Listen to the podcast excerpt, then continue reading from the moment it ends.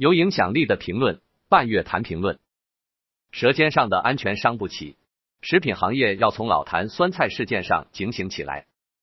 三月十八日上午，在老坛酸菜报道的事发现场湖南岳阳华容县插旗镇，一场关于华容芥菜规范发展和质量建设提升年的紧急动员会正在召开。华容县党委政府三十二家企业、五家芥菜种植专业合作社的主要负责人。以及二十五名芥菜种植农民聚在一起，就如何认识自身错误、迅速排查整改、规范加工流程等进行表态，并商讨出路。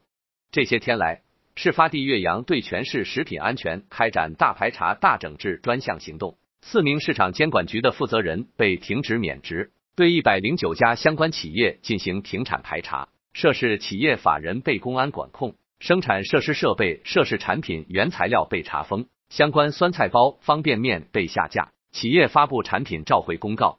事发地的整改可谓轰轰烈烈。然而亡羊补牢，未知晚否？要知道，民以食为天，食品安全永远是伤不起、碰不得的一道红线。多少知名品牌在这个问题上折戟沉沙，有的洗心革面、东山再起，重新赢回消费者信任；有的则一蹶不振，永远的退出了市场。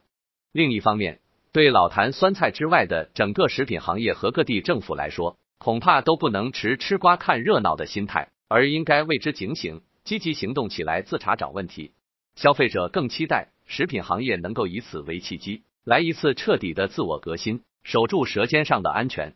据相关统计数据显示，截至二零二一年年底，我国食品行业规模以上企业数量达八千四百九十六家，中小企业及生产作坊数量更为巨大。食品制造加工业具有点多、面广、投资小、见效快的特点，对扩大就业、稳定经济、促进发展具有重要作用，在许多农村地区是富民产业。同时，不可否认的是，我国食品制造加工业，尤其是农副产品出加工业的水平总体仍相对偏低，一些地区农副产品出加工业处于转型发展的过渡阶段，常常出现规模做大了，技术跟不上，管理更是落在后面的情况。一些传统的制作方法已经不容于现代人的卫生观念，食品卫生管理粗放，制度落实不到位，更是比比皆是。在这种格局下，出现老坛酸菜事件有一定的必然性。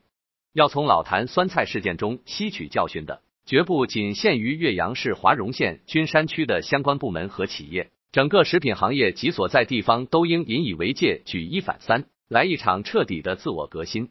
各地政府部门的大排查不能仅限于酸菜行业，不能停留在酸菜下架等简单操作上，务必要结合地方实际，全面仔细的筛查，看看还有多少老坛酸菜式的食品卫生安全隐患，促进食品生产加工主体整改工艺规范发展转型升级，而不是一关了之。各地各类食品企业合作坊的负责人更要引以为戒，不能心存侥幸。要对消费者利益、食品安全、市场规则心存敬畏，自查自纠，尽快整改和升级，并长效化规范管理。否则，下次翻车砸牌的就可能是你自己了。